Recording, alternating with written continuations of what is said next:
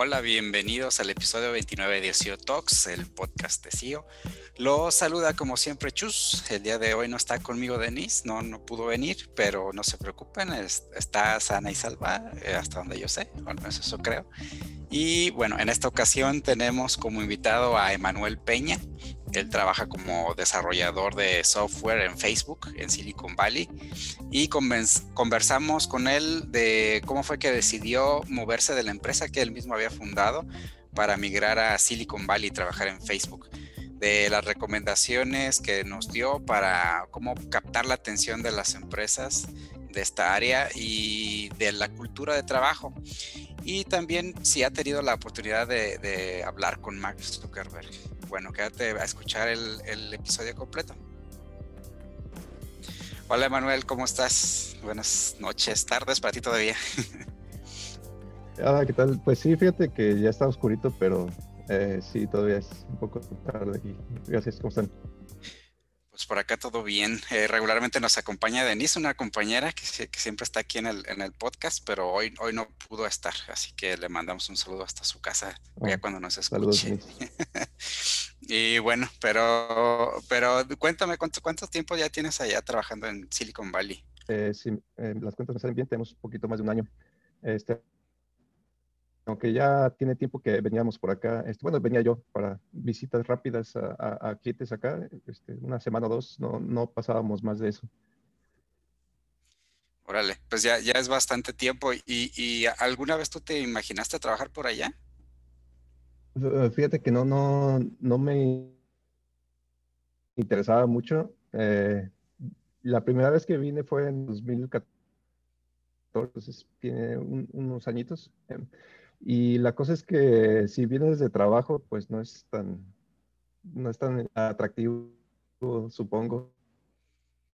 Eh, porque eh, tiempo de, eh, de, hacer cosas después o de ir a explorar a ver qué hay por aquí o, simplemente no, no sentía como la gran motivación de, de, este, de explorar el área. Este, entonces no, no me llamaba mucho la atención. Eh, supongo que siempre el atractivo es las empresas que hay acá, pues tú, tú sabes que este, las empresas más grandes de tecnología están por aquí y ese atractivo siempre, pues siempre está ahí, pero supongo que el, no me veía acá principalmente por, uh, tal vez por la falta de, eh, de las cosas que son más importantes, se puede decir, para mí, que es la familia, y ellas pues estaban este, allá, mi, esposa y mi hija. Entonces, este, no fue hasta que eh, tuve una eh, oferta más uh, seria de, de, venir acá a trabajar con apoyo para poder hacer el, este, la mudanza y todo, este, que, que pude hacer el, movimiento. Es, fue ahí cuando lo vi como una posibilidad más real. Como ya real, sí. Y, este, me, me, me decías que, que, tú ya habías digamos, he estado allá trabajando con clientes, ¿cuál, es, es, la diferencia entre que tengas un cliente allá a que, a que ya te jale una, una empresa? O sea, que, que, digamos que ya me diste la pista, digamos que, que algo que, que, logró que te movieras, pues fue el hecho de que pues ya te podrías mover con toda tu familia, ¿no? Me imagino que eso fue realmente lo que, lo que detonó tu movimiento. Y digo, para quienes nos escuchan, eh, tú eh, antes de eso eh, se darán una idea, pues tenías este, tus clientes, eso quiere decir que tenías tu empresa de software. ¿Todavía la tienes o, ya la, dejaste a un lado? Sí, este, pues ah, la primera vez que vine era con, como un empleado de, una empresa en Guadalajara. Y este, de ahí, eh, después de un tiempo, fundé eh, la consultoría este, que es Mezcal Development, eh, donde, ajá. donde este, estuve trabajando pues casi cinco años o cinco años, no recuerdo exactamente. Entonces, es, ya con ellos seguí trabajando con, con, clientes acá en el, en el Silicon Valley. Y incluso ellos también me, en algún momento me, me, me, llegaron a ofrecer, oye, ¿no te interesa venir acá a trabajar? Y supongo que una gran diferencia entre una empresa este, pequeña, porque ellos son una startup, y una empresa grande es el, el nivel de apoyo que, que, te da una empresa uh, grande. Para eh, moverte y todo eso, ¿no? O sea, de que, sí, de que te consigan, este, pues obviamente que tengas documentación para poder trabajar allá y para toda tu familia que vivan allí. Sí, así es. Porque, eh, digamos, el, uh, conseguir el, el, permiso en sí para un trabajador para que esté en Estados Unidos es relativamente sencillo y para mexicanos hay bastantes uh, oportunidades o alternativas. Es, y la más fácil es la, la visa TN. Uh -huh. eh, es uh, básicamente el único requisito que tiene eh, el, el, trabajador es una carta donde se, se esté eh, otorgando la, la vacante a, a, a, la persona que está interesada en trabajar acá y donde se comprometa pues a pagarle bien y, y que eh, la persona no vaya a ser un, un este, un, una víctima de un fraude o, o algo así, ¿no? Que, que, su seguridad esté bien. Eh, lo cual pues, es realmente sencillo con una, una carta.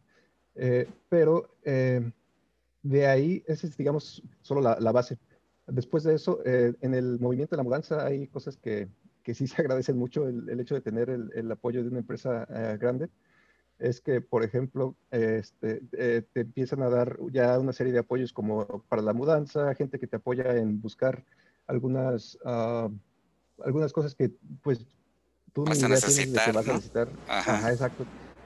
Eh, por ejemplo, para la renta, eh, no sé si eh, te hayas mudado, pero cuando te mudas a una ciudad, pues la ciudad no te conoce. Eh, entonces sí. es difícil a veces como que tener referencias este, eh, que, que, te den cierta credibilidad porque vas a estar rentando un lugar. Eh, luego, por ejemplo, para, para llegar aquí en Estados Unidos necesitas, eh, para poder trabajar necesitas la, el número de seguridad social. Entonces, todas esas cosas que, que, son un buen de detallitos que son necesarios para que tú trabajes, pero que eh, una empresa con, uh, con todo ese ya experiencia y, y, apoyo y soporte que ya sabe cómo, cómo hacerlo para hacer la vida más fácil, pues se agradece mucho y, y creo que esa es una gran diferencia este, que, que yo, pues sí, estética. Oye, ¿y, ¿y, cómo fue tu primer... La vida más fácil. ¿Cómo fue tu primer día? O sea, ¿fue como cuando tu primer día de escuela también? O sea, ¿lo sentiste así o, o qué tal fue? Pues algo sí, sí me sentí un poco como de vuelta a la escuela porque eh, eh, no, no, estuve asignado desde el inicio a un equipo, sino que eh, atravesé un, un, este, un, programa de selección de equipo. Entonces sí es un poco como la escuela, o sea, estar ahí todos mezclados, todos los empleados nuevos y es, estar como conociendo a la gente y atendiendo a clases de, eh, de introducción a, a, a la, a, la cultura de, de la empresa eh, que es muy, muy específica, entonces este, sí fue un poquito como de vuelta a la escuela. Oye, ¿puedes decir en qué empresa trabajas o tampoco? sí, sí, este, trabajo en Facebook, este, eh, es ahí donde estoy ahorita. ¿Y eres desarrollador? O sea, programas, esa es tu, tu actividad, digamos, del día a día. Sí, es, es, soy eh, ingeniero de software. Ok. Oye, ¿y cuál, cuál tú crees que es la principal barrera con la que alguien que quiere ir a Silicon Valley se, se encuentra? O sea, ¿crees que vaya por un tema de, de, habilidades o de actitud o de capacidad, digamos, intelectual? Mm, no creo. Eh, así como Silicon Valley en general, yo creo que no es eh, realmente muy complicado porque Silicon Valley siempre está buscando uh, talento para, para importar. Uh -huh. Solo hay un, un, cierto número de personas aquí en esta área y, y hay una gran demanda de, de, empresas por talento. Entonces, ellos siempre están reclutando afuera también.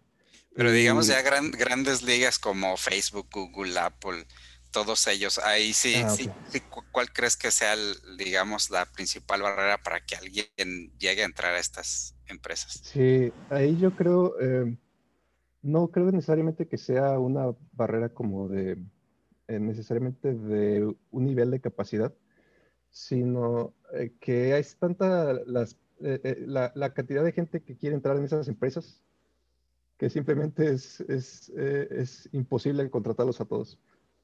llega un punto en que el entrevistador tiene que decidir entre muchos candidatos muy buenos y se vuelve muy difícil. Y yo creo eh, que algo que hace la diferencia es hacerte diferente como, como candidato, porque, digamos, el ser buen eh, ingeniero o tener una experiencia eh, requerida para una empresa así es el mínimo, pero después de ahí es ok, tú estás compitiendo contra muchas otras personas que también tienen buena experiencia, que tienen este, eh, grandes ideas, que son buenos programadores, y cómo van a decidir por ti, no contra esta otra persona que a lo mejor ya tiene este, residencia en Estados Unidos, a lo mejor va a ser menos problema contratarlo, eh, qué sé yo, ¿no? Entonces, eh, creo que ahí la, la estrategia es encontrar algo que, que te diferencie, que, digamos, terminan la,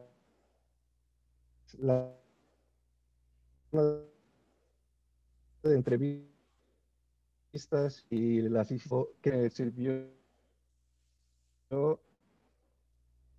es a verme en lugar de los entrevistadores y me gustaría trabajar con, conmigo como candidato, o sea, o sea, me veo como, uh, como una persona con quien me gustaría trabajar y si la respuesta es sí, creo que es, es una buena entrevista, eh, es una buena, este, eh, eh, una buena, deja una buena uh, impresión en, en, el entrevistador y eso puede hacer la diferencia entre muchos buenos candidatos. ¿Qué crees que, que, haya logrado hacer que tú destacaras de esa manera o que tuvieras ese diferenciador? Digo, yo, yo, te he seguido a lo largo de tu trayectoria, pro trayectoria profesional desde que nos conocimos en CIO. Eh, cuando entraste como a, en la primera este, generación de, de aprendices y, y, luego estuviste en varios lugares, así en otras empresas similar, eh, creo que trabajaste también en gobierno, creo sí. que también fuiste profesor. Sí, así es. Este, sí, creo que de bachillerato, ¿no? No me acuerdo, no creo si sí, bachillerato, ajá. Y después emprendedor, o sea, son un, son un chorro de, de, vertientes. ¿No sentías que en algún punto todo eso, o sea, ya viéndolo en retrospectiva, te ayudó como para integrarte y destacar? Permíteme, se apagó aquí la yo siento que eh, sí ayudó, sobre todo la parte de la proactividad. Eh, siento que eso me, me ayudó a, tener un, una, una buena... Uh, otro, otro tipo, digamos, de skill set eh, que ofrecer, además de, de la parte de, de, la ingeniería del desarrollo de software, es eh, tener ese tipo de habilidades, eh, soft skills, que a veces se pasan por alto, pero son muy importantes. Mm, yo creo que en cuanto, en particular de, de, mi experiencia, yo siento que se volvió atractivo el hecho de que haya fundado la, la empresa, uh -huh. porque el, la, proactividad es algo que es muy valorado en, empresas eh, grandes eh, de tecnología, donde no se espera solo del ingeniero que llegues y desarrolles software y que tienes código y soy todo bonito y todo corre bien. Este, esa es, es una parte, pero otra gran parte es eh, que tú tengas visión y tengas, digamos, la seas proactivo como para definir el rumbo de, de las empresas. Eh, esa es una gran parte que, eh, que creo que eh, también me dio ventaja. El hecho de cuando tú tienes una empresa, nadie te dice qué hacer. Sí. Es, depende de ti sacarla adelante, depende de ti buscar proyectos, es tener ciertas habilidades de ventas, aunque yo para ventas me considero muy malo, pero el hecho de que tengas que eh, hacerlo tú, de que no hay alguien que te diga, oye, este, ve y, y haz, ¿no? Eh, esa es una gran ventaja, porque estando una vez en, en, empresa, es, es, eso se espera también de ti, que dirijas, que seas un líder, que apoyes a los demás, este, que los demás puedan aprender de, digamos, de esa parte, de, esa experiencia y, y así crecer eh, como ingenieros también. Entonces, que no tengan que estarte llevando de, de, la mano, ¿no? O sea, que no es así como que algo paternalista de, ay, sí, yo te ayudo a esto, los que... Y, y oye... Eh, sí, sobre todo... Ajá. Ah, perdón. Dale, concluye la idea si quieres. Ah, sí, perdón. Este, sí, básicamente es eso, eh, tener eh, un liderazgo y ser proactivo, esa es una eh, gran habilidad que, que les puede ayudar mucho. ¿Cómo es un día típico trabajando por allá? O sea, ¿qué, qué, haces un, no sé, un martes a las 11 de la mañana? ¿Es algo diferente a los otros trabajos que has tenido? ¿Qué, hay de distinto? Sí, pues es, eh, yo creo que eh, no es distinto. Eh, tal vez de nuevo acá en México la mayoría de las personas que trabajamos en software es porque estamos en consultoría. Eh, eh, es, es pocas las empresas que tienen un producto que tengan el control absoluto, se puede decir, de, del producto. Hay algunas startups en, México, pero la mayoría de, la gente que estamos en eso estamos en consultoría, ¿no? Y, y la mayoría para clientes acá en Estados Unidos. Entonces, eh, digamos, acá una gran diferencia es que eh, hay consultoría, pero siento que eh, no, es, ah, no es tan diferente a, México. Lo, donde hay una diferencia es una vez que estás en una empresa que tiene un producto, porque eh, ese es el, digamos, el modus vivendi de la empresa. Entonces, para una empresa que es dueña del producto, es, tiene una relación diferente con, con el código. Entonces, ah, siento que esa es la diferencia que yo veo. Eh, se, necesita otro skill set también. Mientras tú eres consultor, necesitas un skill set para manejar el cliente porque estás en un proyecto, sí, y tratas de hacer tu mejor trabajo. Pero el, el scope o el Ah, el, digamos, la frontera del tiempo de, vida es, es, más corto, ¿no? Es como en, en proyectos. O sea, terminas el proyecto y se acabó, ¿no? Y, y, allá me imagino que pues el producto, la idea es que viva por décadas o no sé cuánto tiempo te han planeado que viva Facebook o algo así, pero, pero tiene que evolucionar, ¿no? Conforme avanza el tiempo. Sí, así es. Sí, es, es eh, diferente, digamos, la relación, eh, como mencionas, es, es, más a largo plazo. Y no solo eso, sino que, digamos, eh, las empresas están más ah, comprometidas o, o, tienen que estarlo porque si no lo hacen, pues están en riesgo de dejar de existir, si no, si no se comprometen suficiente con, con el producto. Entonces, debido a eso, siento que se ven algunas cosas buenas. Eh, la verdad es que yo sentía que los programadores estábamos chiqueados en México, pero la verdad es que acá sí. ¿Cómo, chiqueados? A ver, a ver, cuéntanos, cuéntanos cómo, cómo chiqueas a un developer. Pues, eh, digamos, va desde las empresas pequeñas, así startups que no tienen un gran presupuesto, van desde, por ejemplo, ponerle eh, una barra a sus empleados donde pueden ir y, tomar cualquier cosa, eh, bocadillos y bebidas. Eh, por ejemplo, en algunas de las empresas que trabajé con cliente, como cliente acá, tienen su, su café donde lo tienen bien surtido de, de, alimentos. Este, y un par de veces a la semana llevaban alimento para, los, para todos los empleados. Eh, entonces, este, es, es una, una, forma, digamos, de, de incentivar eso, ¿no? Sentirse apreciados. Y ya empresas grandes, pues tienen muchísimos, este, digamos, le llaman perks, que ah. son cositas que te hacen la vida más fácil. Son, eh, eh, digamos, no sé si llamarle regalos, pero es, eh, ah, son cosas que te hacen... Es que te ah, consienten, ¿no? como lo que dices tú, que realmente te chiquen. Exacto. Oye, ¿y qué es? ahí cambia mucho de empresa a otra. ¿Qué es lo que más disfrutas de, trabajar en una empresa como la que trabajas o trabajar en una empresa tan, tan grande?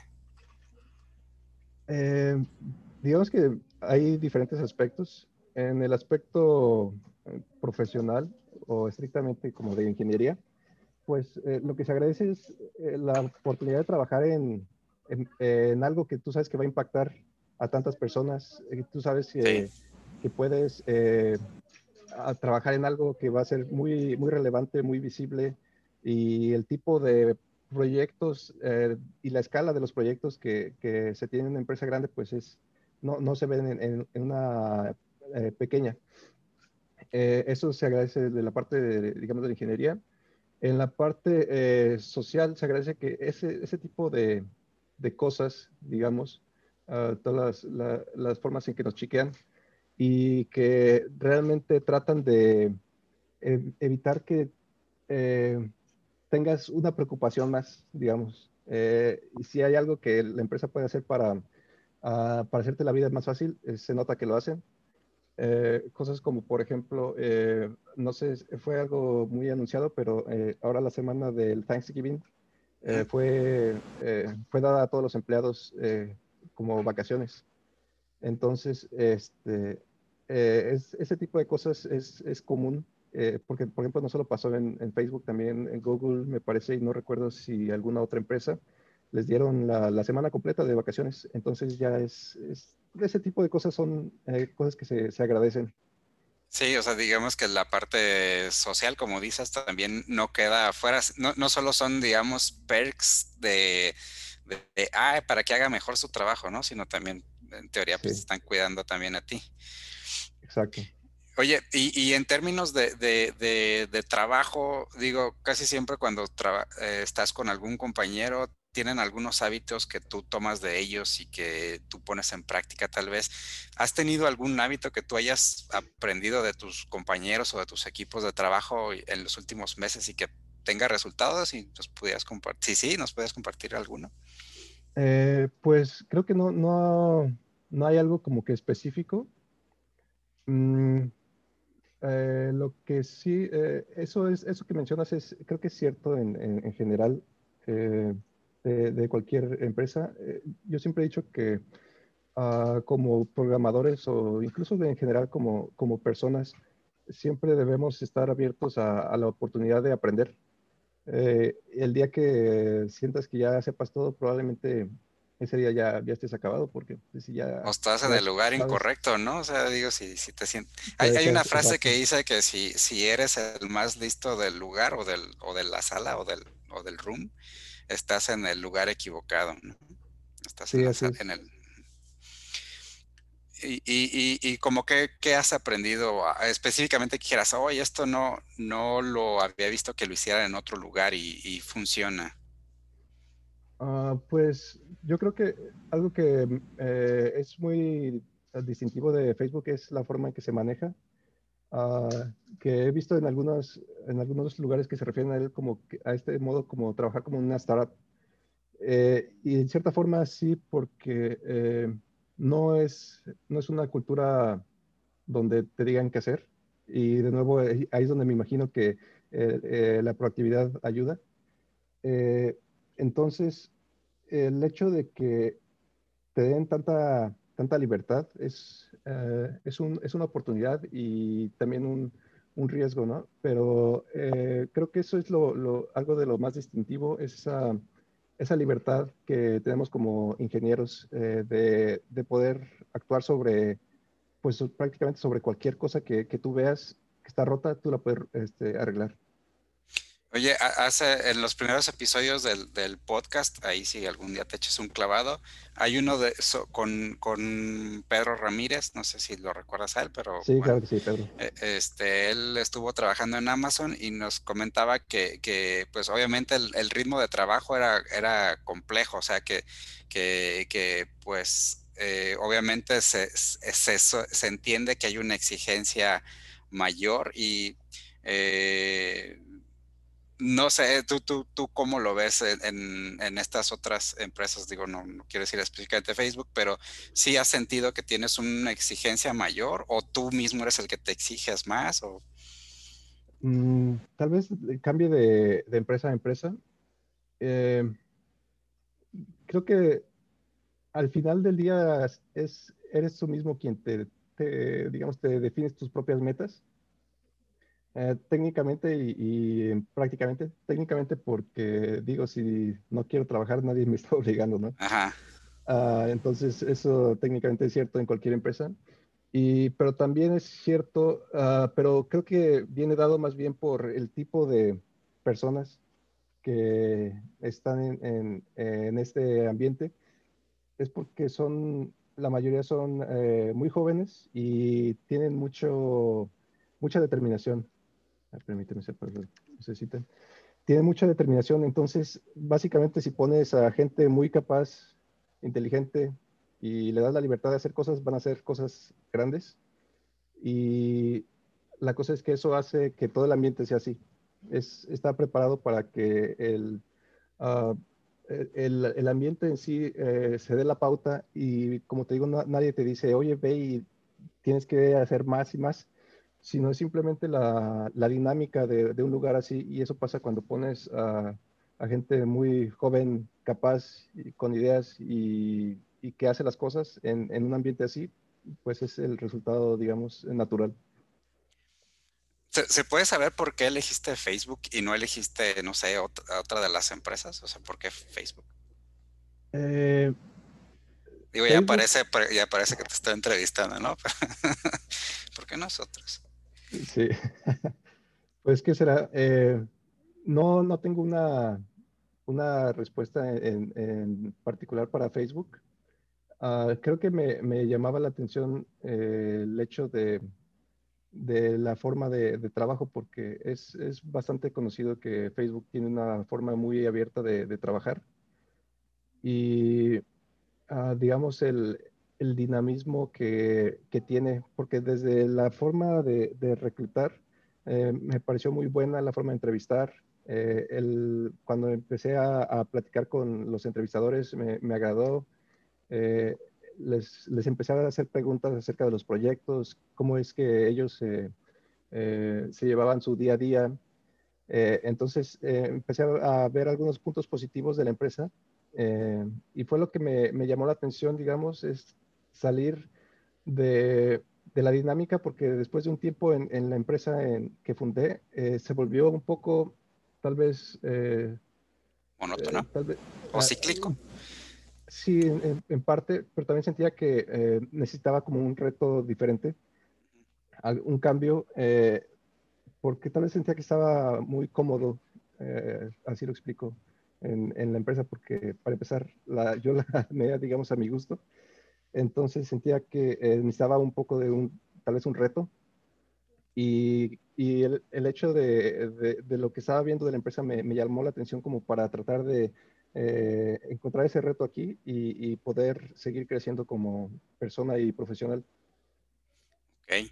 Y, digo, precisamente hoy eh, el tema de que, de que vi un par de noticias de que varias empresas de, Silicon Valley están, pues digamos, por, por, el contexto actual de que hay una pandemia y, y todo esto, de que muchos están trabajando desde casa, eh, de que pues la vida y los impuestos en, esa zona de California pues es bastante cara, eh, pues están migrando, ¿no? Ya anunciaron que algunos se van a ir a Texas y no sé qué, eh, hoy vi el de Tesla, hace unos días fue el de Oracle. ¿Cómo lo ves? O sea, ¿crees que si vaya a haber un movimiento ahí especial o que cuáles son las dificultades de, vivir en esa área. Sí, eh, esa, tendencia se ha visto desde hace un, tiempo, creo que se empezó a ver, porque creo que el principal problema es el, costo de vida de, esta área, es, eh, muy alto. Eh, entonces, ustedes si son un poquito este, investigadores pueden eh, observar páginas como por ejemplo hay una que se llama Levels FYI, donde puedes ver tú el salario que tendrías eh, si trabajas en una empresa en, Facebook. ¿no? Eh, van a ver que son cientos de miles de dólares este, al, al, año. Y dices, pero ¿por qué no? O sea, ¿cómo es posible que, que, que le paguen tanto a, a, alguien por estar ahí haciendo lo que yo estoy haciendo acá en México por algunos cientos de miles de pesos al año tal vez?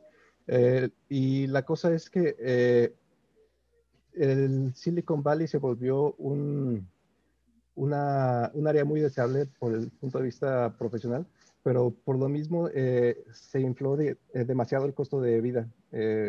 acá, por ejemplo, un, un departamento pequeño, parecido, por ejemplo, que yo vivo, que son nada más dos cuartos, arriba de 3 mil dólares al mes.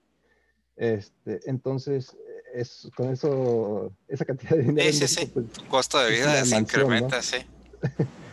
y eso es incluso alto para estándares de Estados Unidos. No es lo mismo estar aquí en el, en el área de, Silicon Valley a estar, por ejemplo, en el área de, eh, eh, Detroit, por ejemplo, que es una ciudad antes que era muy grande y, luego fue este, afectada por unas situaciones económicas y ahorita es súper barato comparado.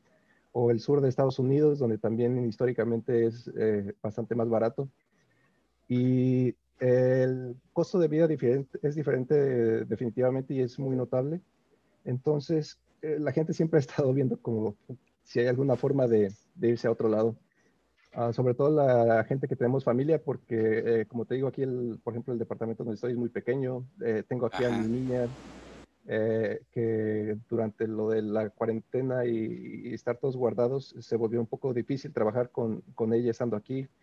Entonces, sí es, es inevitable tratar de ver si hay alguna forma de, de reducir los costos, costos y mejorar tal vez el, el, la forma de vida que aquí es, es, es limitada por, definitivamente por, por el costo. El, ya si quieres una casa completa, aquí es, puedes eh, fácilmente pagar arriba de 5 mil dólares al, al, al mes. mes. Sí, entonces es, es una, un factor muy, muy importante ese. Y, y, con esto de, de, la, de, la, pandemia, ¿no crees que, que, varios pues ya se están dando cuenta que sí pueden mantener operaciones todos estando lejos y que sí. tal vez esto yo creo que les va a ahorrar bastantes costos o no sé. Sí, sí, sí está habiendo cada vez más empresas. Eh, las empresas también siempre han estado, digamos, eh, conscientes de, del costo de vida y saben que es una limitante, como te decía, para obtener eh, talento aquí en el, en el Silicon Valley.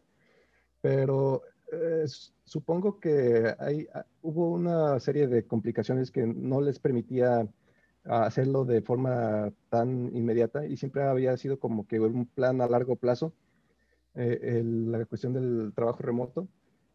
Pero la cosa con eh, el COVID y la pandemia, eh, digamos que fue un punto que benefició el acelerar este, este cambio y ver que, o, digamos, obligó a las, a las, empresas y a las personas a ver que sí es posible trabajar de forma remota permanente y por eso es que vemos eh, muchas empresas que están animando a salir de esta área por los costos, tanto para las mismas empresas como para las personas. Y muchas de ellas, eh, por ejemplo, Twitter, yo sé que ya, ya tienen este, su... Que ya lo hizo permanente, ¿no? Sí, así es, eh, su programa de trabajo remoto permanente. Aunque hay otras empresas, por ejemplo, Google es muy conocida por ser eh, no tan uh, abierta, digamos, al, trabajo remoto y me parece que en general no, no lo van a permitir después de eh, que regresemos o podamos regresar a las oficinas.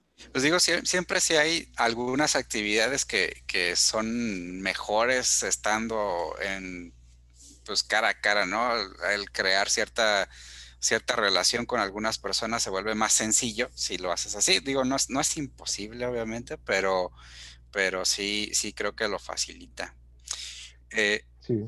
Eh, oye, ya, esta es la pregunta más, más, más chistosa. ¿Has, ¿Te ha tocado ver o conversar con, con, Mark Zuckerberg? ¿Lo has visto o has conversado con él?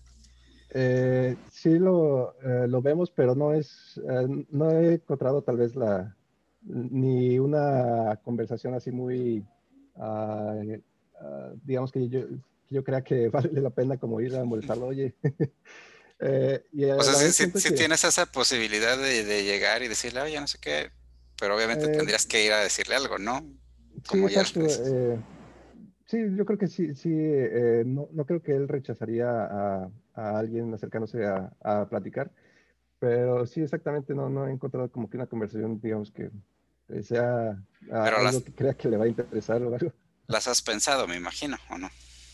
Uh, la verdad es que, es que no. Eh, creo que alguien también ya me había preguntado, este, porque eh, eh, creo que, eh, no, no, recuerdo el contexto exactamente, pero este, algún familiar también me, me preguntó, oye, ¿y, ¿y, ya platicaste con Mark? Digo, pues básicamente la misma respuesta, pues es que no...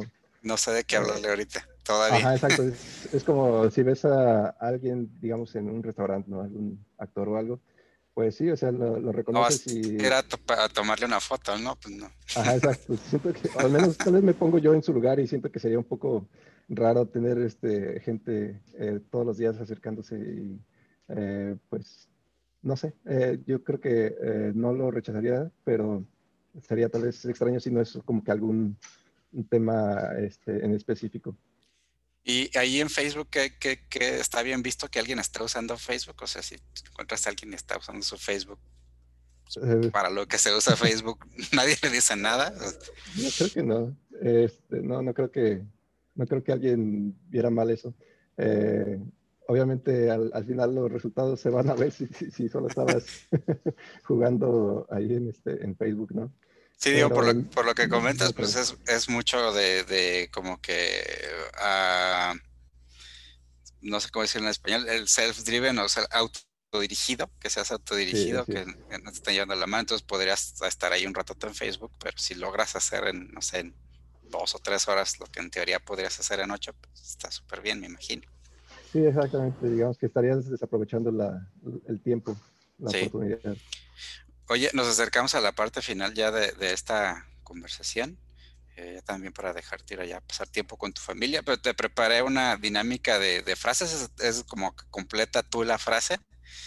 Y, bueno, pues vamos a darle. Eh, la primera es, en Silicon Valley la vida, y ya, blanca. Ok, la vida es, es interesante, pero muy rápida. Interesante y muy rápida. Interesante. Insight. Cuando veo a alguien que está usando Facebook, pienso que. Ah, pienso que eh, ah, tal vez que yo no la estaría usando porque ya me la pasé todo el día ahí, ¿no?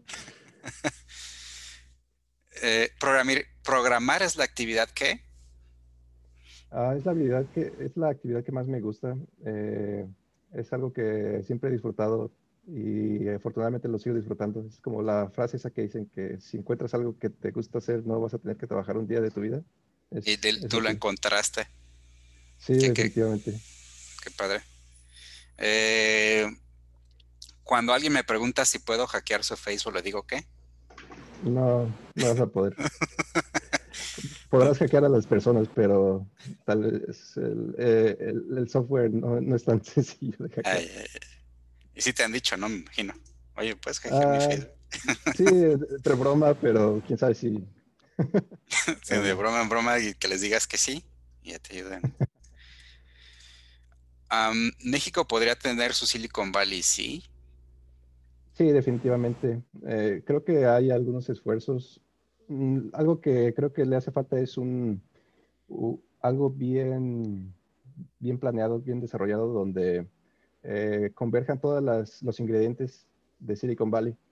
Ah, no sé si eh, tenga sentido eso.